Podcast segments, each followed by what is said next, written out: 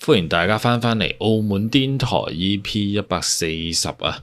我哋今集嚟講下啲網路上嘅 post 啊，咁啊主題咧就係呢個男友廿幾歲人，仲同阿媽一齊瞓。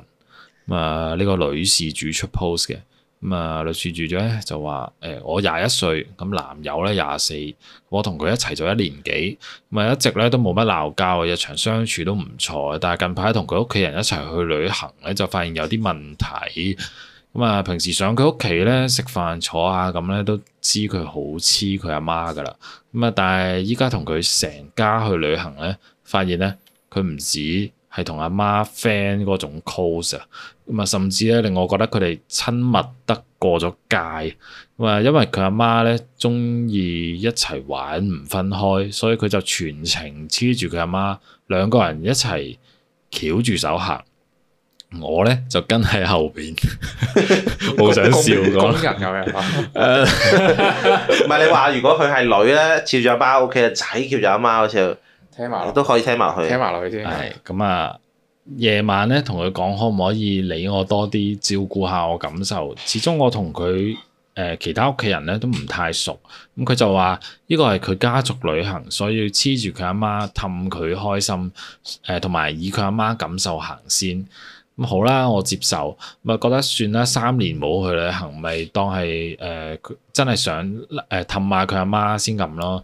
咁咧佢但係佢每朝咧都會問佢阿媽，問佢媽咪想着咩衫，誒、呃搭緊車咧講每句嘢都會加媽咪，係啊好想笑。咁啊食咩買咩都會問咗佢先，我話。誒覺得佢咁樣好似媽寶啊，咁啊佢話呢啲叫尊重，但係又唔見佢對住佢阿爸細佬咁樣 嘅，佢唔尊，佢淨係尊重你阿媽咯，就佢又唔尊重佢老豆啊。O 轉 K，用媽咪咁樣，係跟住誒，只會成日叫阿媽。我覺得係佢阿喺佢阿媽面前咧，我完全俾人 out 誒、left out 咗，係咁啊 left out 咗應該係即係即係忽略咗咁啦，係嘛？應該係咁嘅意思係啊。啊咁啊，又係佢自己邀請埋我一齊去嘅，結果咧，我去到咧就好似冇乜存在價值咁。誒、佢有佢媽咪就 O K 咁。咁啊，我男朋友咧仲會公主抱起佢阿媽，咁癲，同佢阿媽 back hug 點擁啊？抱係咪咩啊？啊？用背對背擁抱啊？定係咩啊？佢喺背後擁抱佢阿媽係咪我啊？冇睇錯呢個意字大利啊號！咁樣嗰種係咪？即係點啊？要要要我就認得出 sleep by 嗰 sleep 個嗰個嗰個咁樣。 H U T 係擁係抱嘅意思定啊。係有啲觀眾我話俾我聽呢個字係咩意思啊？但我有冇理解錯 誒咁啊，唔緊要啦。總之你係好親密嘅行為啦吓，咁啊繼續講咁啊，甚至咧會一齊瞓覺。咁有人問佢誒阿媽今晚可唔可以一齊瞓？誒咁佢就括號講啦，話我哋 book 咗嗰個民宿咧，全部人係瞓同一間房嘅。咁佢阿媽竟然話今晚唔方便。方便咩咩二咩咩？唔唔啊方便，係拒絕，哦，即係佢只係今晚唔方便啫。咁唔係佢，即係平時係 O K 嘅。即係平咁嘅時一意思齊瞓今啊嘅。晚唔方便，跟住咧就俾我知道咧，原來佢哋係會一齊瞓嘅。我知道咧之後就覺得真係好惡好嘔心啊，完全接受唔到啊。咁同翻佢講咧，俾我回覆誒係咁樣係冇問題嘅喎、咁樣咁啊佢哋一直咧都係咁樣相處嘅。咁係我同屋企人唔夠熟咧，先會先唔會有呢啲親密接觸啊。但我心諗，就算我同我老豆啊再 close 啊，都唔會攬住一齊瞓啩。我覺得我咁樣嘅母子關係咧已經越晒界啊。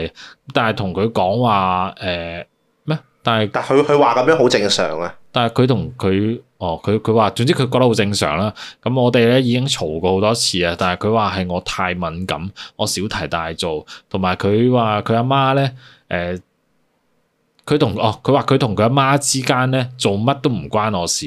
咁啊，其實咧我都唔想破壞佢哋之間嘅關係嘅，亦都唔想破壞我同男朋友之關之間嘅關係嘅。但係我覺得咁樣好辛苦啊！我想問下大家，誒、我可以點做啊？同埋咧，想知道係咪我接受程度太低咧？誒、定係或者我對兩性嘅認知有問題咧？就係、 咁啦，我我我啱啱笑咧，我啱啱睇到個留言咧，佢就話係 A V 情節，佢話認真毛啊、媽寶啊，永遠都屋企人排第一㗎啦。你遇咗任何爭議都係受委屈，我覺得真係好好 A V 情節喎。佢佢啱啱講嗰啲嘢唔係講笑，哇！我真係諗起有一個不過唔係咩 A V 嚟嘅，我真係諗起以前有個日本嘅節目咧，講個女咧，唔知好似唔知讀緊大學咧，仲同老豆一齊沖涼，哦我我有睇到呢度，我哋睇係到嘛你有冇記憶㗎？呢個佢有佢有訪問到好多日本家庭係咧，即係對，因為日誒有日本人有個習慣咧，係好中意浸温泉噶嘛。然之後咧，咁咁就呃話誒咩有擦背嗰啲啊嘛，係係係有有啲家庭咧就係、誒，即係就算佢個女咧去到廿幾卅歲咧，大家都一齊沖涼咁樣咯，即係一齊浸浴啊，一齊浴白相見咁樣，覺係得哇！但係但係呢我個想係由講啊佢哋嘅啊文化，我都可以，佢哋接受到咪得唔咯唔係所有日本人都係咁嘅，唔係㗎係因為唔係㗎，啊因為你諗下，佢做得節目咁樣特別報導出嚟，證明呢件事好特別啦。係啊，揾出但係嚟嗰啲人有係但係有啲人日本男女混浴嘅話，都可能佢嘅文化唔係不過講係有機會係文化造成呢件事發生，但係呢個都唔係大多數咯。我想講講講翻呢啊個事主係啊啊男友同媽咪咁樣，係咁咪誒，我哋我我我覺得佢都廿一歲，我覺得如果真係頂唔順咪 quit 咯，係嘛？你都唔係唔即係中意你你話咪 quit 咯三十一歲，你話頂唔順你有啲難取捨，但係你廿一歲好後生，即係好聽啲，你可能讀緊大學大把，即係可能讀緊大學大把機會啦，係咪先？出嚟做嘢都大把機會啦，係啊，為咗一個一個算係孖寶，超級孖寶，超級孖寶咪講係啊，先，放棄咗自己其他其他選項咯，我覺得。係啊，同埋同埋一睇就知呢啲淨係可以拍拖或者結婚即係係我唔覺食得得面啦，我覺得你可以問清楚啲嘅，佢有冇同佢媽咪 沖涼？佢佢又話呢啲係我同我媽咪嘅之間嘅事唔關你事。唔係誒。佢應該係唔會答嘅，我覺得媽呢個媽寶男友係唔係嘛？嗱，咁佢唔答你咪知有咯，都啱，係咪啊？啊係啊啱啊。你即係佢男朋友，我唔同你講咁樣，我同我媽咪講，總之佢唔答即有啦。我唔即係會如果答佢你啲咁嘅問題。如果佢係冇嘅，佢一定答你冇 噶，係咪先？好笑佢開口埋我媽咪咧，好嗯好似令我諗起啲小朋友講咧就係我媽咪話乜乜乜乜係乜啊，我媽咪話咁樣咁樣。咁佢食媽咪麵誒會唔會講媽咪嘅？我媽咪叫我食媽咪麵咁樣 咯。但係呢啲咧預咗，真係預咗結咗婚咧，分分鐘即係都可能同屋企人一齊住啊，仲係好大鑊嗰種啊！嗰啲搞唔掂啊！呢啲真係呢啲真係係咯，核彈一樣啊！廿三歲都你就冇唔同會搞。埋你講幾多都冇用啊！佢佢阿媽講一句咧，推翻晒所有嘢噶啦。係啊，我我媽咪話誒結婚咧，原來擺酒係女方俾晒錢 嘅，跟住就你俾晒錢㗎啦咁樣。係啊，唔係係啊咁。正正常男人都都會即係聽屋企人話嘅，但係點都唔會話聽到咁樣啩係嘛？即係我都會聽我阿媽講話，喂誒咩咩誒落雨啊，咁攞把遮啊，咁正常都聽下呢啲係咪先？但係我覺得佢佢講到中途嗰個咧，可唔可以一齊瞓嗰個咧？只不過咁咁曖啱昧方，便咯，真係勁有喎咩咁真真係啊係曖昧嘅，即係係啊，有啲咩唔方便咧？即係即係好有多人一啲齊咩喺度唔係方便係咪？平時會方便，而家唔方便嘅咧？啊係啊有啲咩嘢咧？到底？ 做啲乜嘢唔方便啊？佢佢佢呢句説話咧，真係好似啫。我我同我老婆講話搞唔搞得，佢話唔得啊，因為我呢幾日唔方便啊咁 樣咯。即係我呢幾日嚟嚟 M 啊，唔即係做得咁樣唔方而便。家即係太你太搞到多人我啦，搞到我諗到啲好邪嘅嘢，真係唔好意思啊！真係啊係，啊，即係雖然我都唔想諗呢啲嘢，但係咧就即係你明唔明啊？就係嗰種感覺就係、佢好似個媽咧驚個仔夜晚咧忍唔住做啲嘢，就同佢講今日唔方便，你明唔明啊？你哋我明係啊，啦，即係因為太多人一齊瞓同一間房啊嘛，因為個仔唔小心咁係嘛，係啊即係盛起做啲咩咁樣？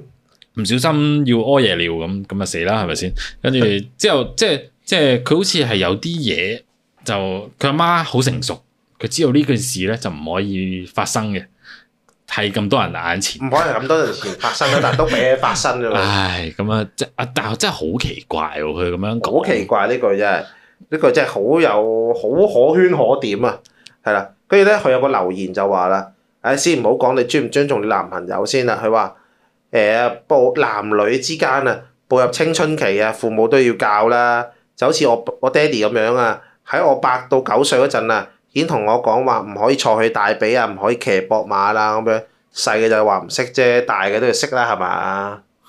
咪有有啲人咧就好有呢個觀念嘅，即係男女啊，誒、即係性誒嗰、個性行為啊，或者身體啲性器官啊點樣，有有有啲人就好識分嘅，但係有啲咧真係誒唔唔咩嘅，即係仲係好好 close 啊性啊咁樣，我覺得就唔得咯咁樣，即係即係你要教識，即係我覺得佢誒好誒佢講得好啱嘅就係咧，佢男朋友唔識啲嘢咧，全因為佢爹哋媽咪咧就冇好正確同佢講話啊唔得㗎，我哋雖然我你係我個仔，但有啲嘢都係唔得㗎咁樣。係啊，咁細細個就要俾佢自己獨立啊，自己瞓啊咁樣呢啲。我覺得即係嗰啲咩攬下啊，甚至一齊瞓覺咧，其實本質上係唔太大問題啊。但係你講到好似係即係日日要做，跟住仲要好享受呢件事。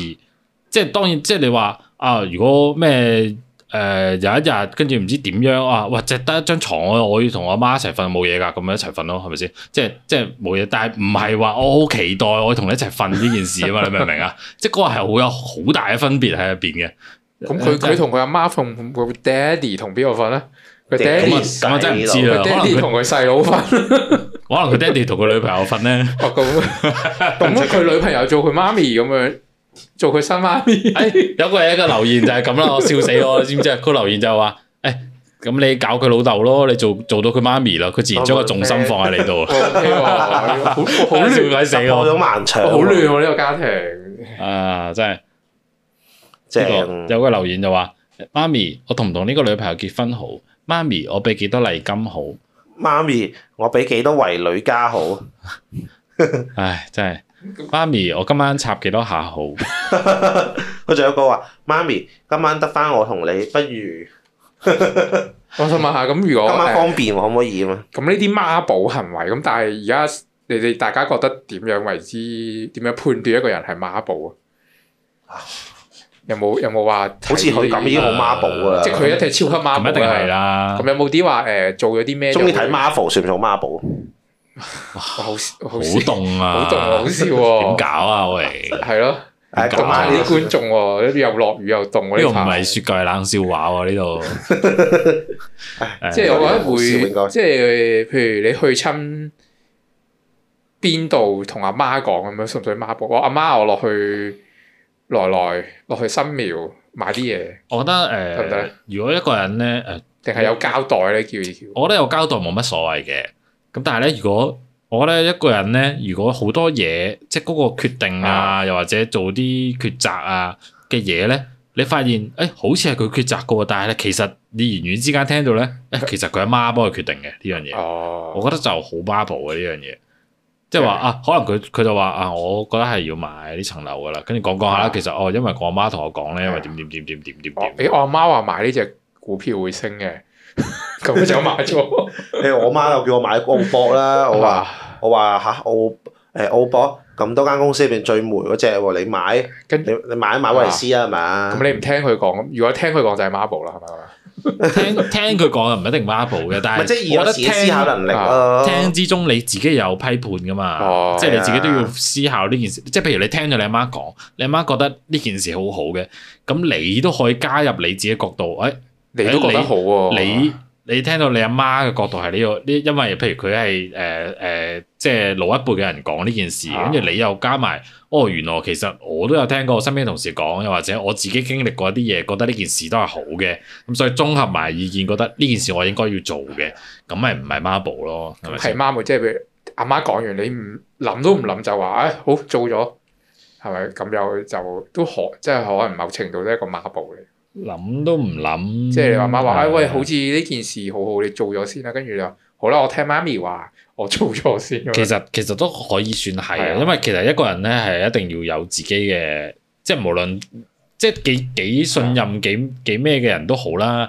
即係就算係一個咩大師同你講一件事，你非常之信任佢噶啦，但係你點都會自己有思考一係下，啦係啊哇啦個大師講得啱唔啱咧？雖然你有九十 percent 或者九十九 percent 信佢噶啦，咁你自己再諗一諗都唔出奇啫，係咪？唔係好奇啫呢件事。但係如果你係因為阿媽講嘅，咩都唔使諗嘅，咁啊好啊咁唔好媽得寶咯，嘅即係好似有啲公司咁樣，誒，佢佢嚟辭職嘅都係佢阿媽幫佢誒各上嚟辭職，又或者係結婚 啊，係啊呢啲咁樣，我真係有聽過咩見工，跟住個阿媽陪佢上嚟見工喎，真係係啊陪一齊等我真係有啊嘛，聽過喎，係澳唔得，我叫佢翻屋企。喺澳啊啊會，係啊，真係真係笑死喎，大哦真係哦陸咯好似咁係，如果譬如同阿媽、同屋企人、同間公司，大家會覺得會唔會入去做咧？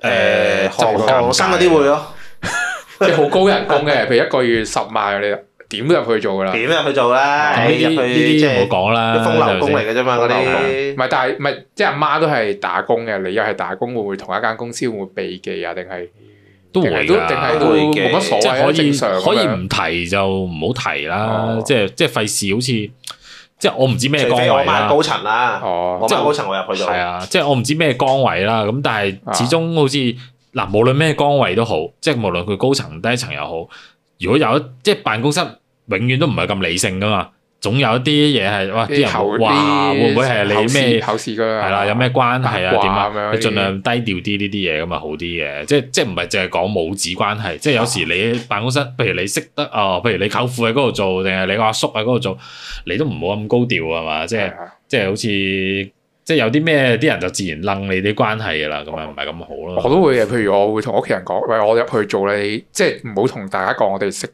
即係同大家講我哋識得，但係唔會係嗰啲親戚關係。你話啊條街度識嘅邊個邊個啫，即係盡量低調啲咯，即係可以唔講就係啊，盡盡量唔講。量咁突然間有咩事，你炒一炒就炒起成家咁樣炒魷魚，係所所所以咪就係咯，即係佢佢佢呢種又係好似即係佢女朋友啊，即係即係當當我哋當大家同一間公司咁樣啦。啊佢男朋友就係咪都提佢阿媽啊咁樣，或者係係啊係就算佢阿媽都好，即係你係就算佢阿媽同一間公司都好，大家都要避忌呢啲嘢啦，係咪先啊？即係何何況誒你而家喺一個家庭度咁樣，其實好好越軌啊！我覺得咁樣做係即係即係家人之間有交流係好事嚟嘅，但係一過分嘅交流咧，就我覺得係已經係打破咗呢個家人嘅關係啊！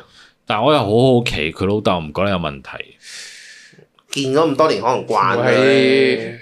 會唔會係遺傳啊？老豆都係中意同媽咪瞓啊。咁 high，即係啲遺傳落嚟咁樣。我睇到爸爸都咁可都係啊同能 媽佢阿啊嫲有去喎旅行，即係我唔係可能我細個見到爸爸同媽咪係咪瞓，佢覺得咦原來大個咗係同媽咪瞓喎， 跟住佢覺得冇乜所謂就誒大 但係個我咗。又佢咪話有個細佬嘅，啊嗯，佢又唔，我又好奇佢細佬又唔會咁嘅喎，係嘛？細佬又唔會爭媽咪啊，咁即係唔可能未必係家教嘅問題，就係即係點啊？佢哋兩個特別特別親啲定係點啊？ 會唔會個媽特別中意同個大仔瞓咁樣？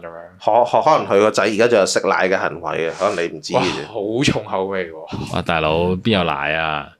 中意啜咯，好重口味喎，老細， 唉，我唔識整你啊！我唔想諗呢個畫面，你你唔好諗添啊！我同你講逼我，諗咗呢個畫面喎已經，我唔小心逼咗你你諗。逼埋其他聽眾諗呢個畫面。唉，睇下先，就睇睇下啲咩留言先。係啊唉我大部分都係叫佢分開噶。佢有啲戀母情意結咯，話係啊，有冇有冇啲贊成一齊啊？嗯好似冇都贊冇喎，贊成佢搞佢老豆咯。我見好多都一面倒啊叫佢搞埋細佬添，有啊，有啲寫住咩到時三 P，我覺得哇有有啲好激嘅畫面喎。其實我覺得不得嗰了啲咩誒叫分手嗰啲我都費事講噶啦，其實都誒分手嗰啲係咪都要㗎啦？即係即係唔係話歧視呢樣嘢，就係就係你咁唔慣，即係你都冇討論佢啱唔啱啦，你都咁唔慣咯呢樣嘢，咁你接受唔到咁咪自然分手噶啦。係啊即係呢啲我我講得長遠啲，譬如你結埋婚，到時你同佢生埋仔，個仔見到老豆咁樣同阿媽咁，同個奶奶咁樣喎，你都唔想個仔係咪先咁樣睇到啦？即係我我講得太長遠啫，但係如果真係結咗婚生埋仔，就會見到嗯咁嘅畫面咁我又咯喎。我又順便講長遠啲啦。如果你同佢結咗婚生個仔，一陣佢教到個仔要同你係咁樣，咁你點啊？係啊，佢話佢話誒阿仔，你大個一定要同媽媽瞓咁樣。媽咁樣媽就會話誒我唔方便咁跟住樣咯。係啊，跟住阿榮就話啊，你要啜啦， 哎呀，你唔好講呢啲啊，都話唔 講喎。唉，你我就兩唔會個諗你㗎兩啦哎個真係好煩， 一個人講一句唔講。 唉，睇下先係。 咯，請分佢講下分講啊，橙橙聽奶嘅匙羹咁樣。哇有人有人話男主角可唔可以出嚟解釋下？我都真係好期待。我都好想佢即出嚟係如果解男釋主角可以出佢嚟佢都會同講啊下，人講呢個係我同媽媽嘅事，唔關你哋唔事關咁你哋樣，事。係啊，佢佢 post 就係得兩句嘢係 嘛？ 即係呢個我同我媽咪嘅事唔關你哋我呢啲事。係我家人嘅事，唔關你哋事咁樣。唉，笑死！啊仲有佢第三句，呢個係我媽叫我講嘅。我媽咪話你哋你哋收聲啊！我唔會同你同我唔會同你哋講我同媽咪嘅事咁樣。唉，真係好似其實啲好留好言都多一留言面都倒咯，係出都係差唔多噶啦，都係咁上下。即係我覺得個其實都要睇，即係爸爸點解開頭唔阻止呢哎我件發事現咩咗呢你個講竟然覺得冇問題喎，有個話我覺得冇乜問題，係啊外國啲家長都係咁，最緊要係理解同埋尊重。外國啲家長外國人我覺得外不過國人錫下抱下係正常嘅，但係會唔會去到同媽媽瞓？我真係唔了解喎呢個外國嘅嘢文化，我唔係好熟。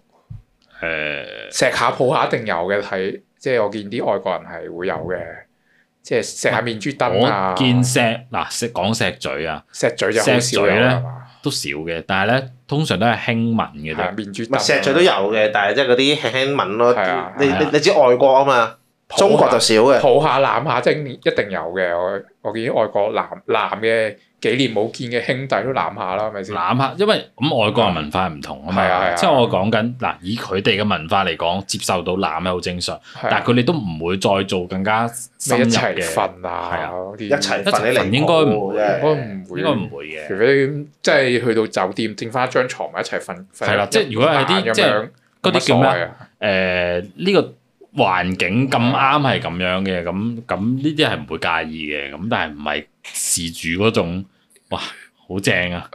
係正今啊晚今今晚晚唔方便唔方便啫，啊方面真係好，係啊，我啲對白真係不得之了，後方便補償翻俾你。好多假想個女嚟。朋友即刻諗吓，咁即係天晚方便啦咁。係啊，方便方便做啲咩啊？甚至 book 多張床俾你添。嚇，即係係咪我阻住咗你哋啊？所以你哋唔方便啊？都冇乜講啊啦，我哋都一面倒嘅啲留言。冇冇嘢好講嘅。係啊不，過不過不過呢啲咧抽抽抽獎都冇咁容易中啊。但係你但係其實而家好容易就中咗呢啲孖孖寶男啊，我都唔知，孖寶男會唔會多咗而家？會唔會啊？我都唔知道。啦。其實我覺得誒嗰、呃個咩啊？